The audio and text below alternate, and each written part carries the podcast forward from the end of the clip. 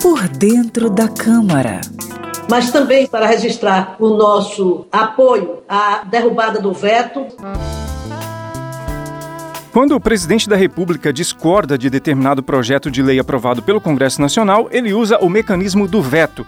Normalmente, o presidente aplica argumentos políticos para vetar, por exemplo, que a proposta seria contrária ao interesse público. Outra justificativa é a jurídica, ou seja, que o projeto seria inconstitucional. O presidente pode vetar um projeto por inteiro ou apenas trechos. Se ele vetar uma parte, o restante é sancionado e passa a ser uma nova lei. Quando há veto, essa decisão do presidente da República é avaliada pelo Congresso. Se deputados e senadores rejeitarem o veto presidencial, o projeto será transformado em lei por iniciativa final do Congresso.